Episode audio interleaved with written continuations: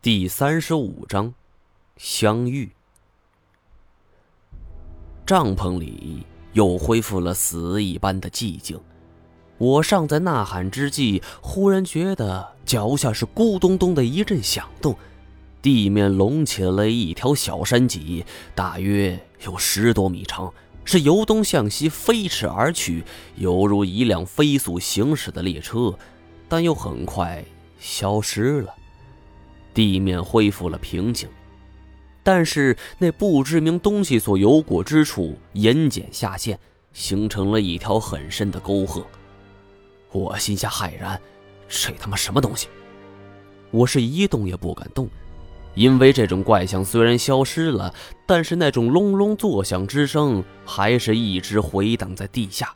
随着声音的响动，这地面也跟着站立。我扭头看太前。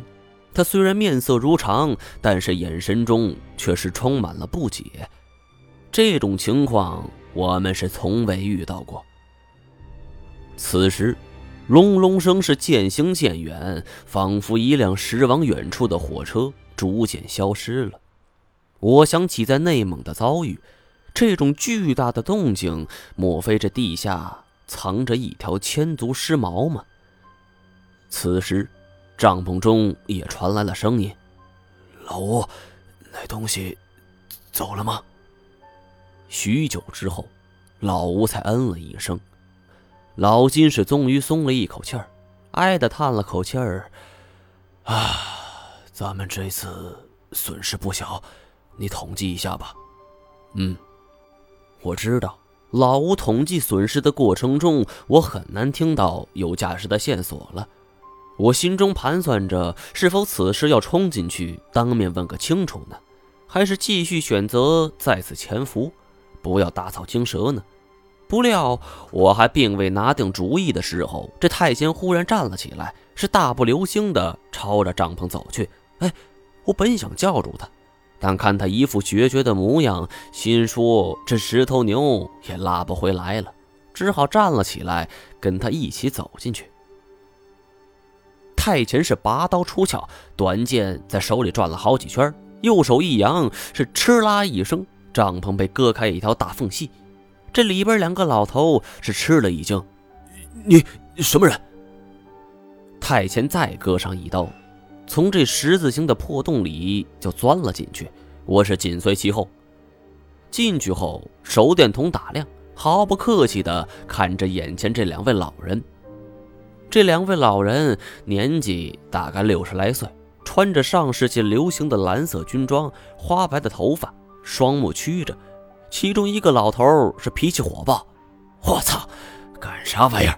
你们他妈是什么人？这脾气再加上这个声音，是老金无疑了。老吴则在一旁是吓得犹如筛糠啊！我不想浪费时间，说，严显江在哪儿？两个老头都愣了一下，面面相觑。呃，怎么，你也要找严显江？老金在旁补充道：“哼，你看，我就说这老王八蛋跟外边有仇，要不然怎么会得罪这么多人呢？”我问一个问题，这两人是一人一句，都没回答到点上，类似于胡搅蛮缠。太前道：“问什么？”就答什么，语气冰冷且不容反驳，给人一种出奇的威慑力。啊，娃娃，你们想问什么呀？态度是和蔼了许多。你们是什么人？呃，我是老吴，吴贤。这位是我老搭档，叫金大贵。你们跟严显江是什么关系？哼，这老王八蛋！我操他妈的！老金是开口就骂，老吴则是赶忙阻止，扭过头来对我道：“哎，这个严显江，哎，把我们哥俩给骗了。怎么讲？”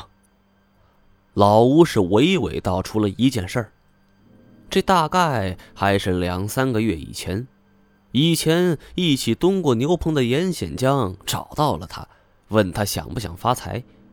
说实话，老吴跟他们都不同，人家当年蹲过牛棚的，不是豪门富户的公子哥，就是学富五车的知识分子，而这老吴就是完完全全一个游手好闲之辈。欲知后事如何，请听下文分解。